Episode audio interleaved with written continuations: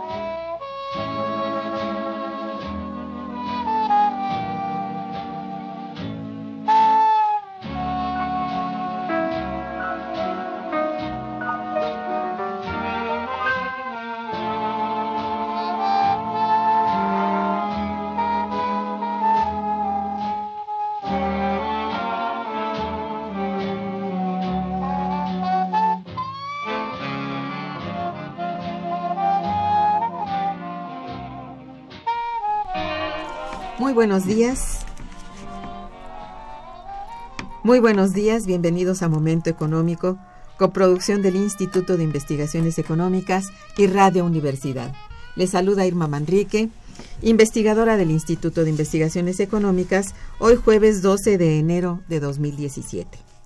El tema que abordaremos el día de hoy es escasez de gasolinas y aumento de precios, causas, consecuencias y posibles alternativas y para ello contamos con la siempre valiosa presencia del maestro Fabio Erazo Barbosa Cano, del ingeniero Francisco Garaycochea Petrirena y del doctor Fluvio Ruiz Alarcón. Bienvenidos, señores especialistas. Muchísimas gracias, doctor. Nuestros teléfonos en el estudio son 55 36 89 89 con dos líneas. Y para comunicarse desde el interior de la República contamos con el teléfono LADA sin costo 01800 505 2688. La dirección de correo electrónico para que nos envíen sus mensajes es una sola palabra momento económico arroba unam.mx. También pueden escucharnos a través de la página de internet www.radio.iec.unam.mx. De nuestros invitados. Fabio Erazo, Fabio Erazo Barbosa Cano es investigador en el Instituto de Investigaciones Económicas de la UNAM, en el cual forma parte de la Unidad de Investigación Económica del Sector Energético. Imparte clases en la Facultad de Economía de la Universidad Nacional Autónoma de México. Participó en la coordinación del libro Pemex Pasado y Futuro. Es coautor en el libro El impacto de la reforma energética en México, una mirada nacional y regional, de reciente publicación y cotidianamente escribe en revistas especializadas y de circulación nacional. Francisco Garaycochea Petrirene ingeniero petrolero, egresado de la UNAM en 1956 y desde 1965 es profesor de la Facultad de Ingeniería de la propia UNAM. Es actualmente el presidente del grupo Ingenieros Pemex Constitución del 17, que es la asociación mexicana con mayor prestigio, presencia y reconocimiento público en materia de energía en nuestro país, y vicepresidente del Observatorio Ciudadano Métrica que preside el ingeniero Jiménez Espriu. Fluvio Ruiz Alarcón es licenciado en física eh, por la Facultad de Ciencias de la UNAM y maestro en ingeniería en exploración petrolera en la Facultad de Ingeniería de la propia universidad. es em, doctor en Economía del Petróleo en la Universidad de París III, la Nueva Sorbona, en Francia. A partir de 2009 se desempeña en Petróleos Mexicanos como consejero profesional del Consejo de Administración y tiene rollo e investigación tecnológica y de los comités de estrategia e inversiones de los organismos subsidiarios Pemex Petroquímica, Pemex Gas y Petroquímica Básica. Ya no, ya culminó mi encargo de consejero, pero seguimos en Pemex. Ah, bueno, perfecto. Este, bien, en la Navidad de 2016 en un tercio de las entidades de este país se presentó escasez de gasolina. Es una paradoja porque el gobierno exporta más de la mitad de la producción de petróleo crudo y en algunas ciudades del norte del país se presentaron pues largas filas de kilómetros y ocurrieron riñas y pérdidas en el sector transporte y todo esto fue el preludio de un gran incremento de los precios y peor aún, se ha anunciado que para 2017 continuarán los aumentos. De ahí la importancia de analizar este tema el día de hoy, dada la coyuntura económica y la necesidad, bueno, de preguntar a nuestros invitados lo siguiente. ¿Consideran ustedes que esta crisis energética es coyuntural como resultado de un disparo de la demanda por el flujo vehicular del turismo y vacacionistas en la Navidad pasada, como se dijo? Bueno, esta es una pregunta que tiene múltiples respuestas. Sí. Eh, en primer lugar, habría que decir, porque parece que aún hay cierta confusión en, cierto sector de la población. Hay que decir que con la reforma energética, Petróleos Mexicanos dejó de ser responsable del abasto. Eh, ya no es parte. Es muy importante decir esto. Sí, ya no es parte del objeto de Pemex. Eh, conforme al artículo 80 de la Ley de Hidrocarburos, la responsabilidad del abasto es de la Secretaría de Energía.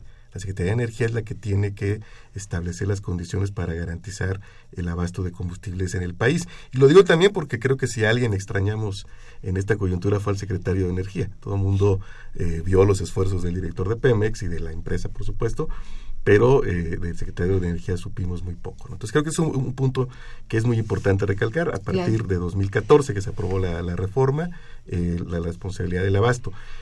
Y es importante tanto por la coyuntura actual como por el futuro, eh, porque eh, se darán seguramente en, el mediano plazo este, permisos de, para importar, distribuir, almacenar y vender al público gasolina y entonces habría que estar como sociedad atentos a que en las en los permisos que está, estaría por otorgar la Secretaría de Energía estén incluidas condiciones para que en situaciones eh, de, como la que vivimos en diciembre, la Secretaría de Energía pudiera disponer también de las instalaciones privadas, como ocurre en Estados Unidos, eh, no en Corea del Norte, porque los siempre nos hacen la broma, no, en Estados Unidos, en caso de por ejemplo, un huracán muy fuerte ocurrió cuando el Katrina, las fronteras se cerraron a la exportación de, Estados Unidos hacia cualquier país hasta que no se garantizó el abasto interno en Estados Unidos. Entonces creo que ese es un punto muy importante que es la responsabilidad de la Secretaría de Energía y que esta responsabilidad será eh, mucho más eh, difícil de, de asumir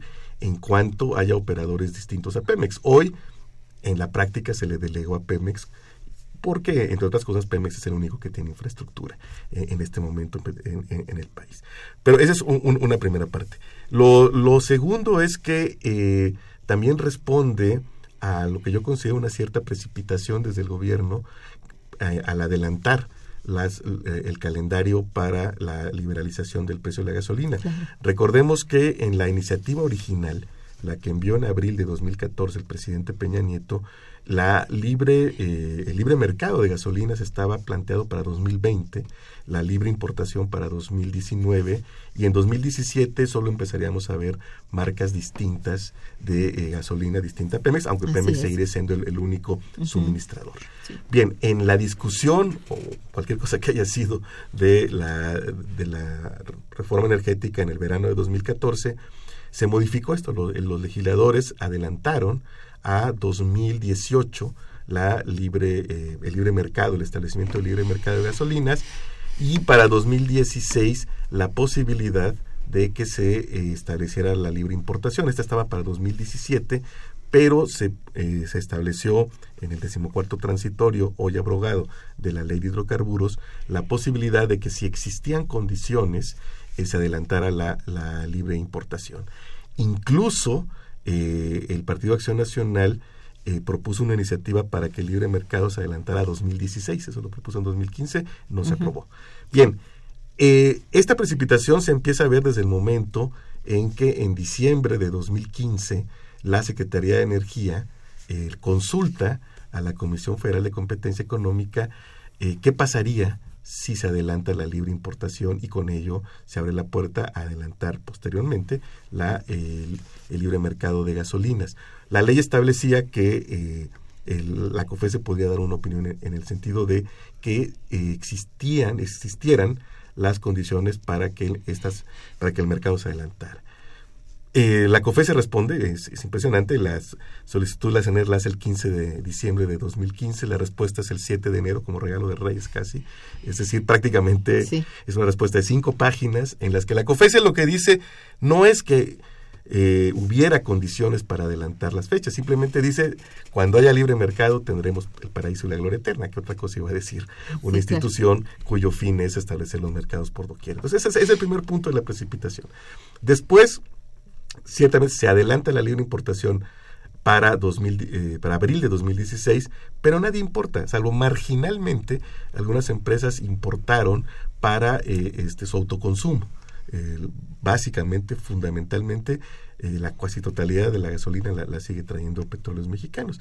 Y no importan, pues porque no tienen infraestructura en este país la, la, única infraestructura existente es la de petróleos mexicanos y es una eh, está muy ajustada ya para las necesidades porque en todos estos años no ha habido políticas públicas efectivas de contención de la demanda.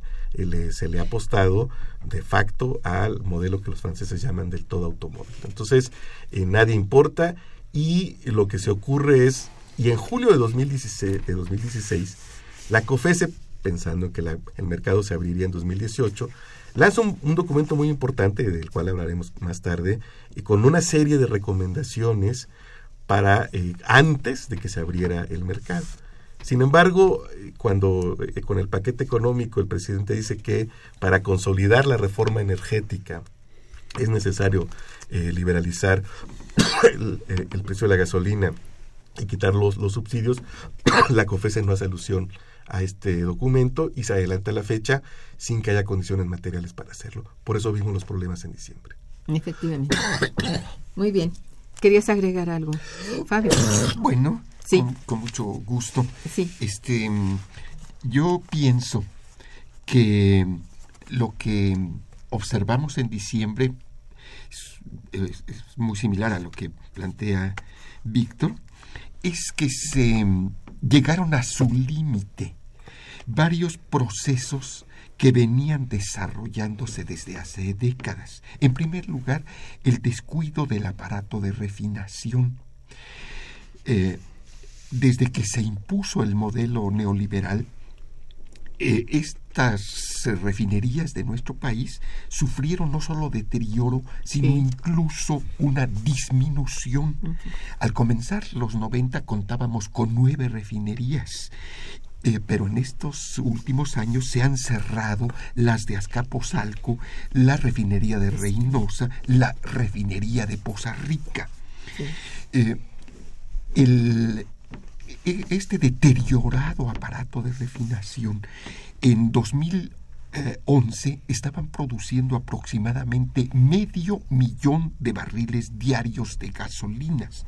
En noviembre de 2016, ya en este sexenio, se habían reducidos, había disminuido, había caído a la mitad.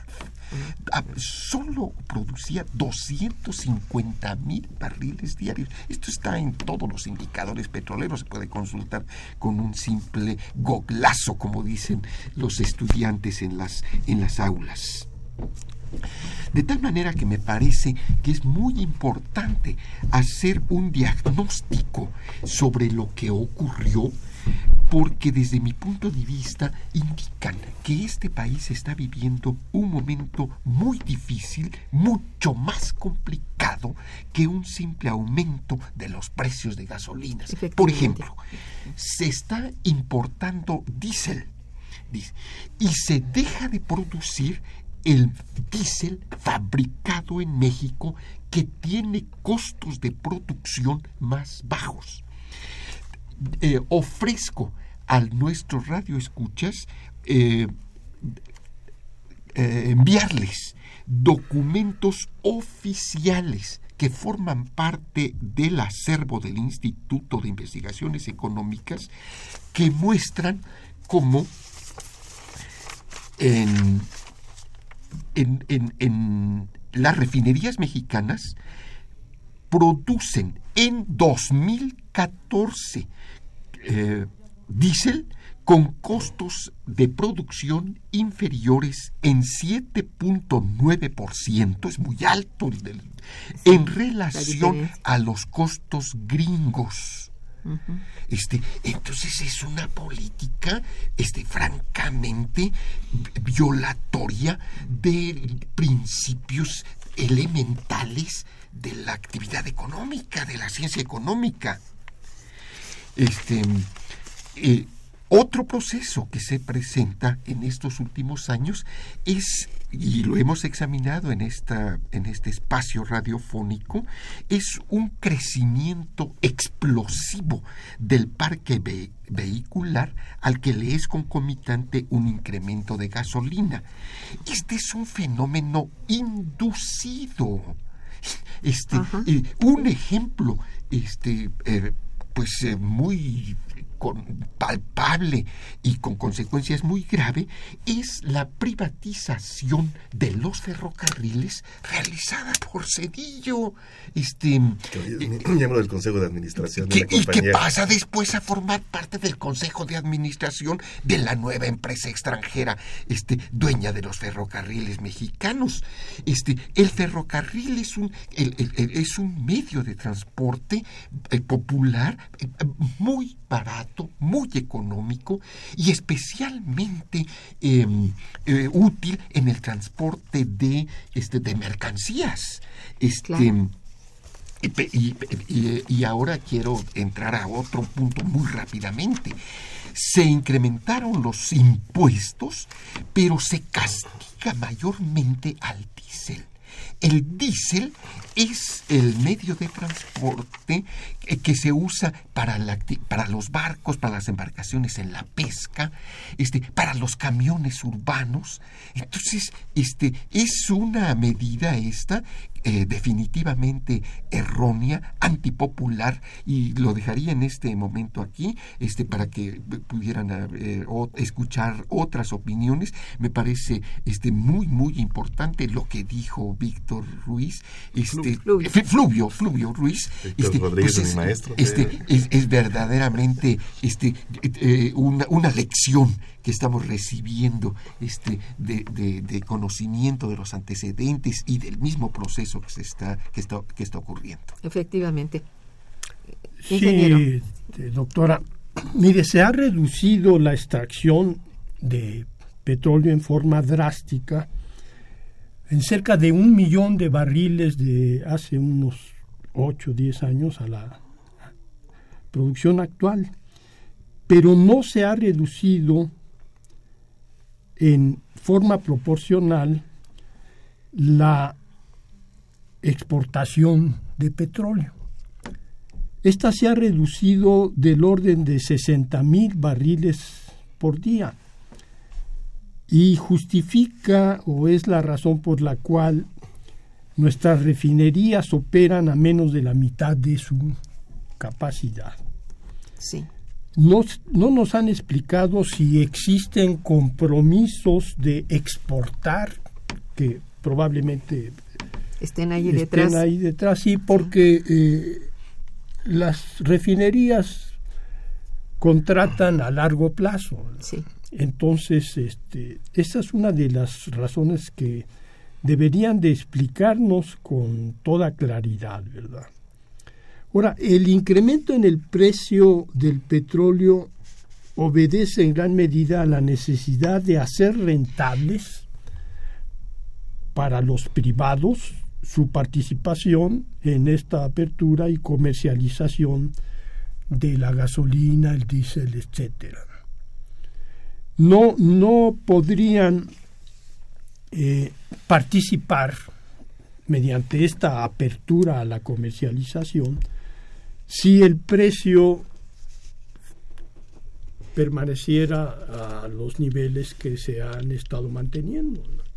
Entonces estos gasolinazos amplían el margen de eh, utilidad para las compañías que van a encargarse de abrir las comercialización, gasolinerías, etcétera, a través de esta reforma energética. Así es. De hecho, quiero agregar en, el sentido de lo que dice el ingeniero eh, Garay Cochea. Tan, tan es cierto lo que dice el ingeniero que la estructura del precio cambió. Por primera vez vemos explícita una componente por transporte. Durante años, Petróleos Mexicanos subsidió esa parte. Recordemos que incluso se dejó de cumplir eh, un mandato de la propia reforma energética, conforme a este artículo decimocuarto de, de la ley de hidrocarburos al transitorio, eh, al que se referencia y que fue abrogado en, en, noviembre del año pasado. Desde 2015, 2015 tendría que haberse regionalizado el precio de la gasolina para reflejar las diferencias de costos en transporte eh, y distribución y no se cumplió. ¿Por qué no se cumplió? Porque la afectada era Pemex. Entonces no importa tanto. Petróleos Mexicanos nunca fue resarcido por ese costo. Cuando la gasolina era mucho más cara, por ejemplo 2012, cuando los precios del crudo estaban por arriba de 100 dólares y la gasolina por consecuencia era mucho más cara en Estados Unidos que en México, a, Estados, a, a petróleos mexicanos solo se le resarcía el diferencial de precios. Si Pemex la compraba a 10 pesos y la tenía que vender a 8 en México, se le daban 2 pesos. Pero no había eh, ningún resarcimiento de los costos de transporte, de distribución, de, almacenamiento. Y, e insisto, en 2015 eso ya se debió haber reconocido, no se hizo. Como ahora, eh, y en la propia exposición de motivos de la Ley de Ingresos 2017, lo dice el presidente con claridad, para consolidar la reforma energética se requieren materializar las inversiones, ahora sí se reconoce el costo de transporte. Digo, estos días he leído muy bien a Pemex por primera vez, en, muchísimos años se le reconoce ese costo, pero obviamente no está pensado para Pemex. Evidentemente está pensado, como bien dice el ingeniero, para propiciar la llegada de las inversiones privadas. Lo mismo que eh, una tasa implícita de ganancia, que no nos han dicho de cuánto es, en la composición del precio final porque vamos, nadie cree, sería absurdo, que estos precios máximos fueran para que las compañías salieran a mano. O sea, evidentemente no. Ahí hay una tasa de ganancia implícita que eh, la Comisión Permanente ya solicitó que se hiciera eh, del, conocimiento, ojalá ya sea en los próximos, tal vez mañana que comparece el secretario de Hacienda al Congreso, eh, podamos saber de con qué tasa interna de retorno se hicieron los cálculos para el precio máximo, porque está ahí implícita de manera evidente. Bueno, y adicionalmente este, no queda la seguridad de que vamos a conseguir litros completos. Qué barbaridad con esto.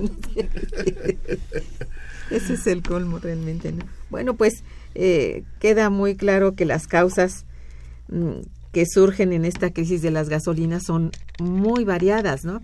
Este, hay por ahí cosa de la caída de la carga de crudos al Sistema Nacional de Refinación en 2016, no sé, y el aumento de las importaciones de refinados, o quizás es una medida para aliviar la crisis de las finanzas públicas. No eh, sé, mejor aún se trata de una combinación de sí, todo. es una combinación de todo, porque, como decía hace rato, no, no, no se ha contenido la demanda, eh, no se ha propiciado el transporte público. Recordemos el año pasado el gobierno no entregó los recursos comprometidos al gobierno de la Ciudad de México para la, ampliación del metro y no se hizo, se, iba a ampliar la línea 12. ¿no? Se, por cierto, una estación se iba a llamar Valentín Campa, ¿no? este que mucha falta hace en la ciudad recordar quienes forjaron finalmente este país, eh, el país moderno, y, y, y, no se entregaron los, los, los, los recursos. Entonces tienes esta eh, escasa prioridad que tienen los eh, eh, el transporte público a, lo largo de muchísimos años, no solamente este gobierno, sino a lo largo de, muchísimos años, y se combina, en efecto, con un incremento de los precios de la gasolina. De hecho, ya el año pasado se terminó subsidiando entre septiembre y diciembre, porque como el Congreso fijó eh, un tope de 3% para el crecimiento del precio de la gasolina, y este tope se consiguió en septiembre, se llegó a 13.98, que es como cerró el año, pero los precios de referencia se, se continuaron elevando.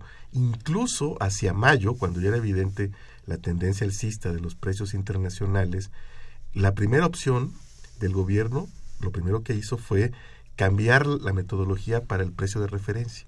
De manera que en lugar de que ese precio fuera el promedio de un mes atrás, se hizo de tres y después se hizo de cinco meses, de manera que el precio, el resultante como precio de referencia no creciera tanto como había crecido en realidad. Eso implicó que Pemex volviera a subsidiar eh, parte del transporte. Cuando este mecanismo ya no alcanzó, las finanzas de Pemex están muy mal. Entonces ya se tuvo que aceptar primero un incremento del, del precio, recordemos en agosto, y después finalmente en septiembre se llega al, al tope, y después tuvieron que empezar a subsidiar con 43 centavos, o sea, del IEPS eh, que se paga, 43 centavos se redujeron para que el precio no subiera. Y así hasta que en diciembre se terminó subsidiando con un peso 8 centavos cada litro de gasolina porque no, no podía subir de 13.98.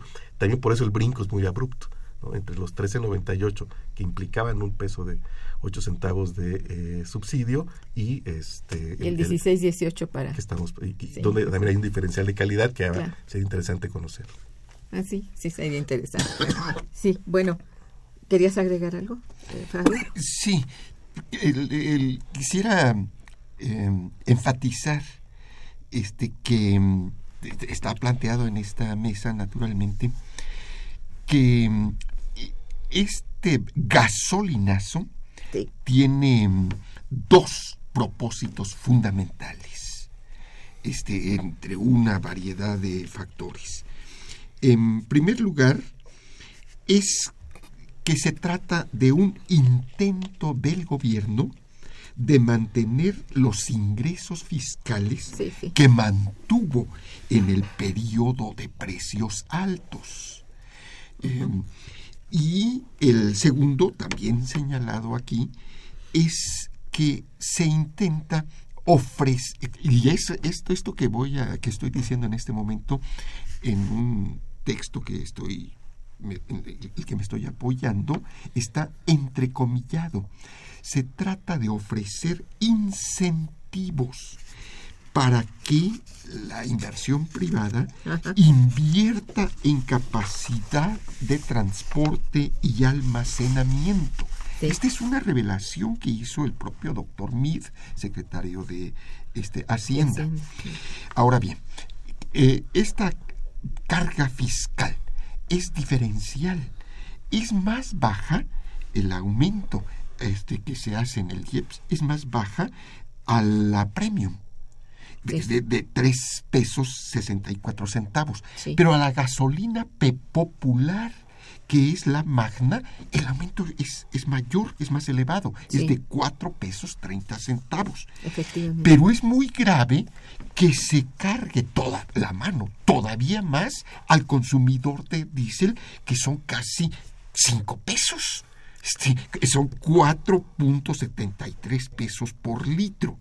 Es decir, los mayores impuestos se asestan a los consumidores que tienen que ver con, como dije hace un momento, con la pesca, eh, con, la con maquinaria agrícola, con el transporte de, este, de, mercancías, etcétera. Quisiera citar, porque, porque es, eh, este, me estoy apoyando en textos que se han publicado recientemente y muy importantes, en un artículo de Benito Osorio, que mm, él, en un artículo publicado muy tempranamente, desde, desde diciembre del año pasado, concluyó que esta es una medida incluso anticonstitucional porque violenta el artículo 31 de la Carta Magna que eh, eh, establece que todos debemos de pagar contribuciones, pero con criterios de equidad y proporcionalidad. Este, sí. Entonces yo recomiendo en este, a, los, a nuestros radioescuchas la lectura de su amplio artículo que puede bajarse de la, del Observatorio Ciudadano de la Energía, es eh, energía.org.mx. pues muchas gracias, es, es buena la, la recomendación. Este, bueno, nos ha mandado un, un, este, una llamada don Agustín Mondragón que los felicita, dice estructurales que el Banco Mundial, Fondo Monetario y OCDE le impusieron a Enrique Peña Nieto a través del nefasto Gurría para obligar al legislativo a ser aprobadas. El daño está hecho, pero para recapitalizar a México hay que poner un sobreimpuesto a las materias primas, productos y artículos que las empresas extranjeras vendan a otros países sacados de nuestro territorio y un impuesto a la bolsa de valores de los capitales golondrinos que solo vienen a explotar. Para lograr todo esto tiene que estar unido el pueblo y el gobierno y dejar solo a los vendepatrias para que paguen por los errores. Está indignado el señor Mondragón. Sí, de, hecho, un, componente nuevo también de la, del precio final de la gasolina es un impuesto sobre combustibles fósiles, que es de 11 centavos. Eh, es, muy bajo. Eh, un poco siguiendo el comentario de, Fabio, en principio esas, esos, eh, esas diferencias entre los niveles impositivos tienen que ver para la, la razón son eh, cuestiones ambientales, porque la premium es limpia. Lo que pasa es que hay una contradicción total. Es, esta es una reforma con, que tiene una serie de contradicciones enormes. Se plantea eso, pero al mismo tiempo eh, eh, hemos visto estos últimos días que el jefe de gobierno ha respondido a la Comisión Federal de Competencia Económica que le envió un oficio, yo diría con un cierto grado de insolencia, a todos los gobernadores, a todas las legislaturas estatales y a todas las alcaldías, hasta eso que sugiriendo que se eliminen todas las restricciones existentes para el establecimiento de nuevas gasolineras. Eh, incluso en el, eh, en el documento que tuve la oportunidad de leer anoche, se decía que hay disposiciones que eh, perjudican la libre competencia. Por ejemplo, el, no, el poner mínimos de distancia entre gasolinera y gasolinera, no permitir que se establezcan en ciertas zonas, ¿no? Queda claro que para la Comisión Federal de Competencia Económica la seguridad es lo de menos. Lo ah, importante es que mm. se establezcan eh, gasolineras en donde sea y que las legislaturas eh, locales este, quiten cualquier restricción. O sea, si hay cinco gasolineras rodeando un kinder, no importa, vive la libre competencia, este, ya cerrarán cuatro de esas en algunos años. No creo que este tipo de, contradicciones están a lo largo de toda la reforma de entrada, porque es una reforma que explícitamente se hizo para eh, incrementar en el menor tiempo posible la producción petrolera. Eso contradice los compromisos que tiene México en la COP21 en París, por ejemplo. Entonces, creo que es de las cuestiones que se tendrán que ir analizando con detalle en el transcurso de este tiempo. No, sí, modificándose, porque pues, qué peligro, ¿no? Pues sí. Yo eh, quiero comentar que en algunos espacios en este momento sobre este asunto, sobre este aspecto. En algunos espacios se está examinando que este planteamiento de, eh, implica una em, ignorancia absoluta sobre algunos problemas como el, como el de que la Ciudad de México está llegando a límites, eh, a, ciertos límites este, de, su, de su crecimiento. Este, em, la, el, hecho de que se esté eh, privilegiando el empleo de estos combustibles eh, este, fósiles hace que sus calles estén atascadas de doble, de, doble remolques. La movilidad es eh, casi imposible. Allí hay un derroche de, gasolinas, de diésel, este, verdaderamente absurdo, con eh, daños para la salud. de, tal manera que en algunos, este, depender también de las gasolinas importadas es otro punto este, fundamental que aquí también hemos estado insistiendo.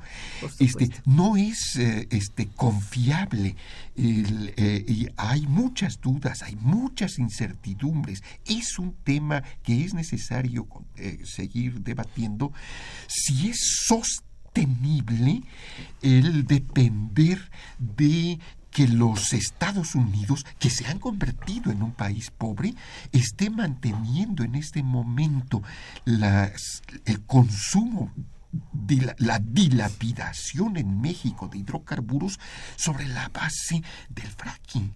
Ellos, e, e, ellos están usando este, este verbo, este, fraqueando, este, fraqueando, este, es, el estado de Texas, el estado de Montana, de Dakota, eh, básicamente son sus zonas, son sus cuencas de, de explotación de lutitas para que nosotros estemos derrochando este, en, en estos absurdos los, los combustibles porque tienen precios bajos, porque hay un empeño en mantener el empleo estadounidense. Este, este tipo de contradicciones eh, deben de estar en la mesa a la hora de examinar esto, porque no se trata solamente de un problema coyuntural. No, de hecho, yo creo que las, las consideraciones de seguridad nacional que ya eran importantes o que ya deberían haber sido importantes eh, en los años recientes, eh, ahora cobran mayor vigencia con la llegada de Trump en Estados Unidos.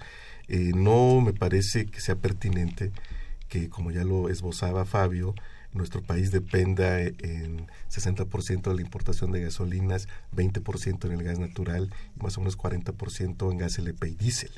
Me parece que ahí hay una situación de fragilidad estratégica del país tremenda y que debería revisarse, porque si vamos a pasar ya a un esquema, un primer punto sería, en mi opinión, si vamos a pasar ya a un esquema en el cual los precios de la gasolina se van a mover con el libre mercado, pues una de las consecuencias inmediatas sería que Pemex revisara los eh, proyectos abandonados de refinación que en efecto no eran rentables si Pemex tenía que comprar a precio de mercado para vender a precio regulado. Pero ya si se van a establecer estos precios y si, se van a establecer estos incentivos, Pemex mismo te, tendría que revisar eh, la pertinencia de proseguir con el proyecto de Tula, eh, tal vez comprar una gasolina en el, una refinería en el extranjero y pensar en, algún otro proyecto para el mediano plazo, porque vivimos en una eh, insuficiencia que ya es eh, peligrosa. O sea, los países no necesariamente tienen que producir toda la gasolina que consumen, porque en cierta forma es también un incentivo para que sigamos dependiendo, como acaba de decir Fabio, eh, de las gasolinas.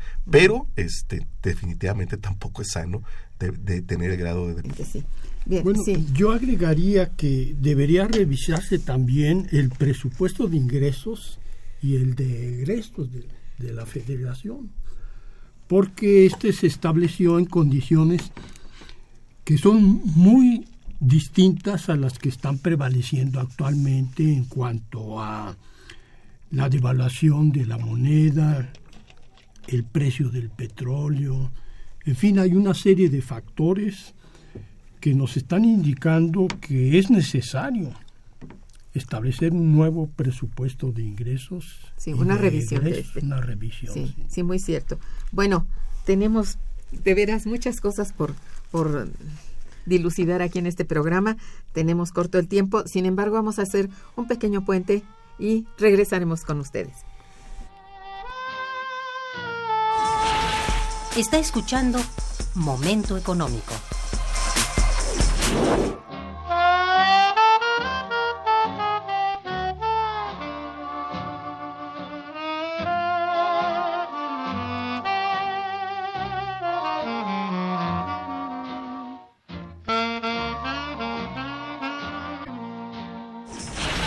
El teléfono en cabina 55 36 89 89.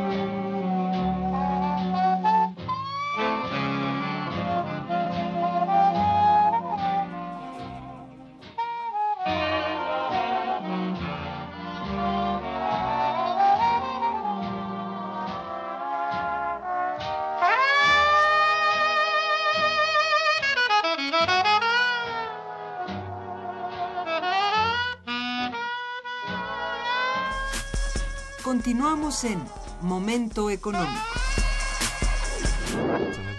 Bien, este tenemos todavía pendiente hablar de ciertas soluciones, eso es importantísimo para el programa, pero antes de ello, si me permiten hablar un poco sobre el tema de la licitación 4 sobre aguas, aguas profundas efectuada el 5 de diciembre. Todos aquí coincidieron en que la reforma energética obedece en mayor o menor medida a presiones de los Estados Unidos. Entonces, ¿cómo se puede interpretar que en la licitación 4 de la Ronda 1 el gobierno de Peña entregue dos grandes bloques, uno de ellos muy próximo a la frontera marina, a una gran empresa china? Ahora los chinos, no solamente las petroleras de Estados Unidos, tendrán a su cargo la exploración de un espacio marino que algunos consideran muy prometedor.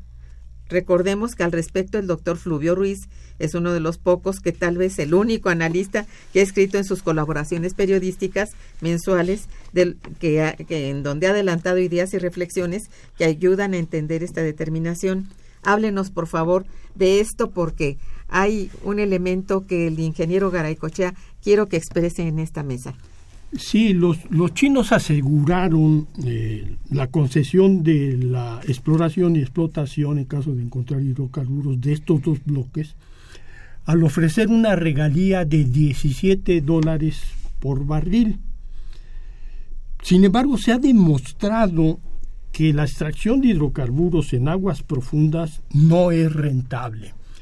El precio requerido para hacer rentable la extracción es en promedio superior al precio del petróleo en la actualidad. Este precio se conoce como el break-even price, es de el orden de 69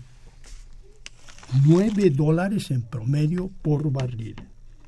Entonces surge la pregunta, bueno, si no es rentable, ¿qué es lo que realmente hizo atractiva la participación, por ejemplo, en este caso de China, que por cierto va sola en la en estos bloques, o sea, demostrando que uno de los argumentos que promovieron para la eh, apertura fue el hecho de que ninguna compañía podía ir sola y que era necesaria la asociación de PEMES con otras empresas para obtener tecnología y compartir el riesgo. Aquí los chinos demostraron que ellos sí pueden ir solas. Por cierto, los chinos se acercaron al Instituto Mexicano del Petróleo llevando una comisión de ingenieros para que se actualizaran en cuanto a la explotación de petróleo hace más de 10 años. Ahora bien, entonces, ¿dónde está escondido el negocio de la explotación de las aguas profundas y su rentabilidad? Bueno, pues está escondida en el hecho de que, por ejemplo, los chinos todo lo que lleguen a producir se lo van a llevar a China y le van a dar el valor agregado de refinarlo y convertirlo en petroquímicos, generando empleos e impuestos en su erario público nacional. Y nosotros estamos aportando la materia prima y se hizo un ejercicio de estimar cuántos ingresos llegarían al erario público chino y cuántos ingresos recibiría nuestra hacienda pública a partir de lo que se llegue a producir, sin llegar a considerar la cantidad de lo que se pueda llegar a producir pero la relación entre los ingresos al erario público extranjero chino y los ingresos al erario público nacional son del orden de que por cada barril, por, por cada dólar que ingrese al erario público nacional, ingresarán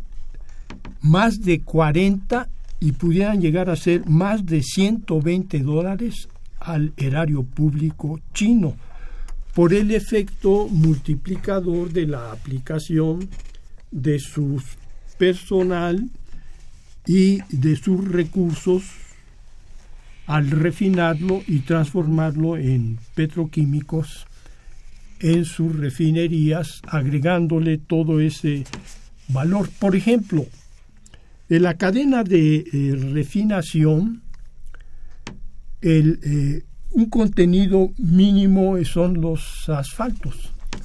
El asfalto se aplica en la construcción de, y mantenimiento de carreteras, dándole ahí una gran generación de empleos y pago de impuestos a, los, a todo el personal dedicado a este factor. El 70% de lo que se produce se considera que se refina y el 30% adicional se convierte en petroquímicos. Pero el gran valor agregado está, como lo dije, en el sentido de que por cada empleo generado al extraer petróleo se generan de 4 a 6 refinándolo y más de 60 convirtiéndolo en petroquímicos. Y todo esto no se dice. No, Nadie lo conocemos no hasta se ahorita ha, que lo está No se ha publicado No. nada sobre este tema tan importante. Es muy cierto. Y nosotros vamos a procurar que se difunda esta información porque no es, digamos, económico o justo que, tomando en cuenta que los hidrocarburos contenidos en estas licitaciones son nuestros, los que eh, van a recibir el mayor La primicia, beneficio claro. sí, van a ser las compañías extranjeras. Así es. Ahora, en el caso de Trión, todo el petróleo sí va a ir directamente a Estados Unidos porque ellos tienen toda la infraestructura. Nosotros no tenemos manera de atraerlo para refinarlo y convertirlo en petroquímicos en México. Es una fatalidad. Y de esto, pues, realmente es muy importante lo que acaba usted de decir y ojalá sí se conozca, se, se, se publique, porque esto está la gente necesitada de saber la verdad. Este, hemos recibido muchísimas llamadas, pero muchísimas, que sería imposible ahorita darles lectura, pero este pide, bueno, y los felicita Rocío Rosete, Hilda de San Román, este, Ana María Castro, eh, Norma Sánchez, Javier Guerra, Jesús Hernández, eh, José Medina y Antonio de Jesús Méndez. Eh, esperando que pudiéramos darle respuesta a algunas de ellas, Claro. que son sencillas, eh, podrían formularse, eh, me interesa esto, algunas propuestas viables, concretas, inmediatas, digamos, que alivien esta situación que ya se ha planteado. Es decir, eh, se podría rehabilitar, eh, se podrían rehabilitar nuestras refinerías para que eleven gradualmente eh, la capacidad para que fueran para la que fueron construidas y que recuperen su operación, no sea el 60, 80 o 90% de su capacidad, eso sería uno, ¿no? Podría ser esto ante el problema de recuperar los terrenos en Tula Hidalgo, donde se inició la construcción de la refinería Bicentenario. En este sentido, podrían reemprenderse obras para ahí mismo incrementar por lo menos la capacidad de almac- almacenamiento. Digo, son eh, quizá medidas inmediatas y no tan onerosas para las finanzas del país y que pudieran aliviar en algo la circunstancia. ¿Qué, qué piensan ustedes? Sí, yo- Este, eh, Fluvio. Sí, eh, a ver, hay, por supuesto que hay un modelo eh, eh, que tiene que abandonarse y creo que hay sol- soluciones en el largo, en el mediano y en, y en el corto plazo. Sí. Eh, en, en el largo plazo, y más o menos lo hemos ido Bueno, tácitamente ha pla- platicando aquí, pues tenemos Sí. que abandonar este modelo extractivista Sí, sí, sí. y de la movilidad, sobre todo automóvil, recuperar el, el- el- el transporte público.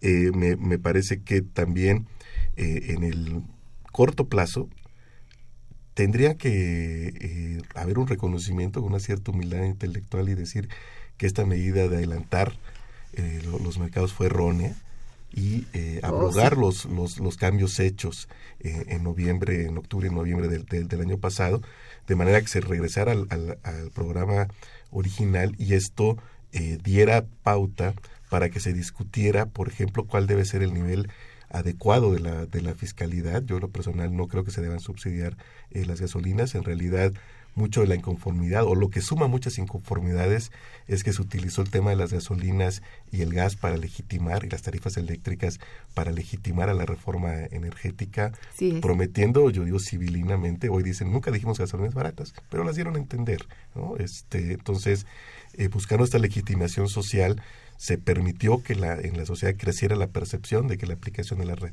reforma daría como consecuencia gasolinas baratas. Está claro que no, que además no es recomendable por ningún lado que esto ocurra. Yo creo que eh, en parte también eh, una idea que me, que me viene es que eh, más allá de la, los cambios jurídicos, porque sí requeriría alguna operación jurídica, no es tan sencillo por cómo se definen las cosas, pero un, una proporción de el precio final de la gasolina tendría que servir para financiar el transporte público. Miren, Sí. en, en la Ciudad de México consumimos 120 mil barriles diarios de gasolina.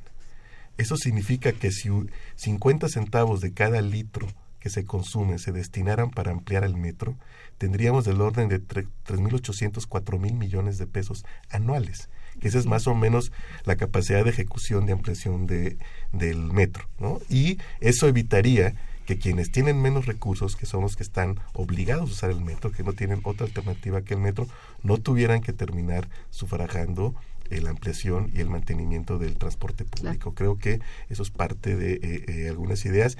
Y también en términos de las finanzas públicas, eh, a mí me llama mucho la atención que cuando se queja el gobierno de haber quem- de que se quemaron un billón de pesos de subsidios, bueno, el secretario era el mismo secretario que ahora, ¿eh? secretario de Hacienda de que subsidió la gasolina por esos montos es hoy también secretario de Hacienda, aunque con un gobierno distinto. Y eh, al mismo tiempo, ya que hablamos de la ronda 1.4, en esa ronda no se pidió un bono a la firma de los contratos de licencia que se ofertaron, siendo que estos, este bono es una contraprestación obligatoria para el Estado, según lo estipula, estipula la ley de ingresos sobre hidrocarburos. Entonces creo que también por ahí hay eh, la posibilidad de recuperar importantes recursos para el Estado. Ojalá que sí. Eh, Fabio. Ah. eh, sí, Fabio. Ah, bueno, este, yo creo que está muy bien resumido. Es, eh, ante el problema hay soluciones desde el punto de vista de incrementar nuestra oferta. Claro. Exacto. Este, pero yo aquí matizaría un poquito. Desde el punto de vista de la oferta, eh, tenemos que discutir a fondo que es muy poco lo que se puede hacer.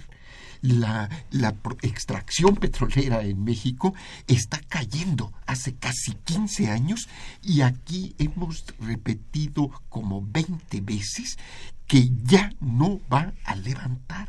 Podrá lograrse desde no, no, no estoy diciendo que se acabó el petróleo. Quiero decir que lo que queda este no debemos de seguir eh, haciendo el caldo gordo a las ilusiones de los políticos que creen que, eh, que, que, pued- que podemos reeditar otra vez este, el auge, 100 años más de civilización petrolera, eh, son afirmaciones este, que realmente no debemos de convalidar.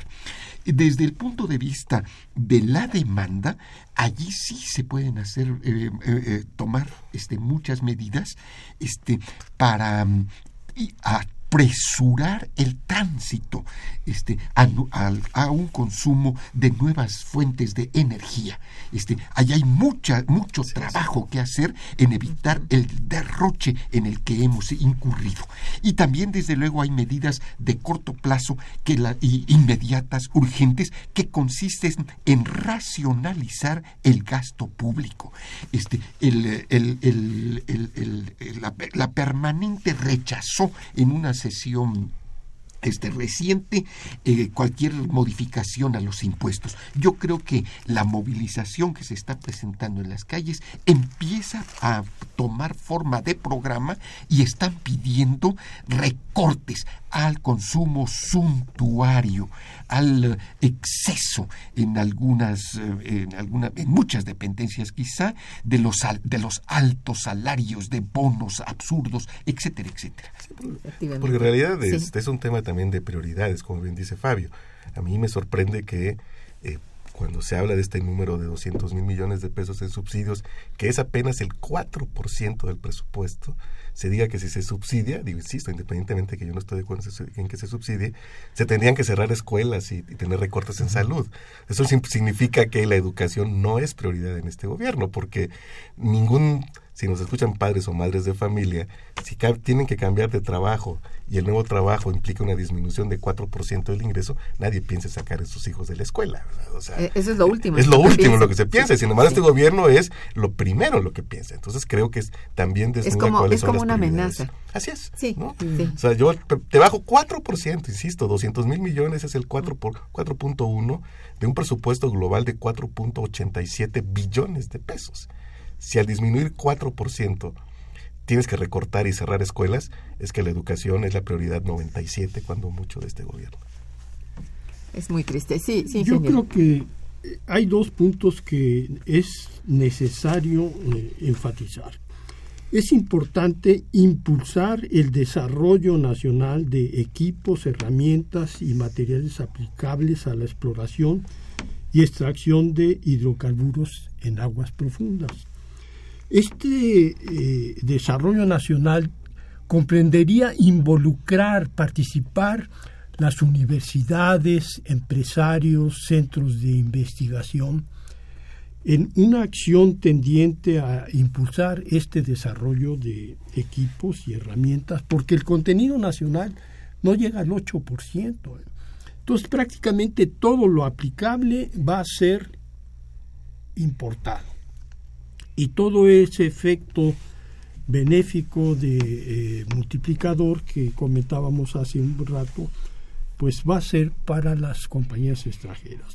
También es indispensable que la participación ciudadana sea más intensa a través de redes y observatorios ciudadanos para que se exija la aplicación de las mejores prácticas internacionales de la ingeniería en la extracción de los hidrocarburos bajo condiciones de seguridad operativa y preservación del medio ambiente.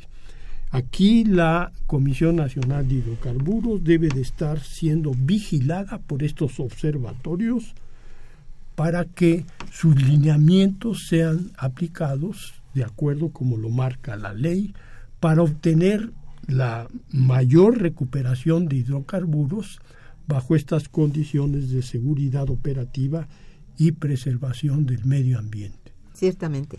Eh, es muy infortunado que ya se nos terminó el tiempo y bueno, les hago la promesa de algo que nos pide aquí un radio escucha, un segundo programa que sea a continuación de este porque nos hemos quedado todavía pues. así con eh, de veras este, la explicación amplia y profunda y que se grabe en todos aquellos que nos escuchan cuáles son las verdaderas causas y qué es lo que podemos hacer.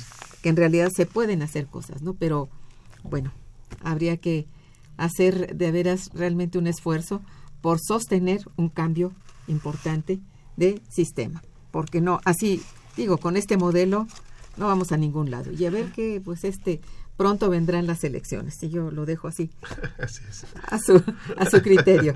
Muchas gracias por haber estado aquí. Les prometo a ustedes y a los radioescuchas que estaremos pronto juntos de nuevo. Muchas gracias por todo lo que nos han dicho que es muy importante y a nuestros radioescuchas por su, su, su, su atención y su bueno, su participación, porque ha sido muy amplia. muchas gracias. Desgraciadamente no pude este, leerlos. Si nada más para responder, puede ser otro programa. Sí, otro programa. Bien, pues estuvo en los controles técnicos Socorro Montes Morales, eh, en la producción Santiago Hernández y Araceli Martínez, en la coordinación y conducción Irma Manrique, quien les desea muy buen día, pero mejor, mucho mejor fin de semana. Gracias.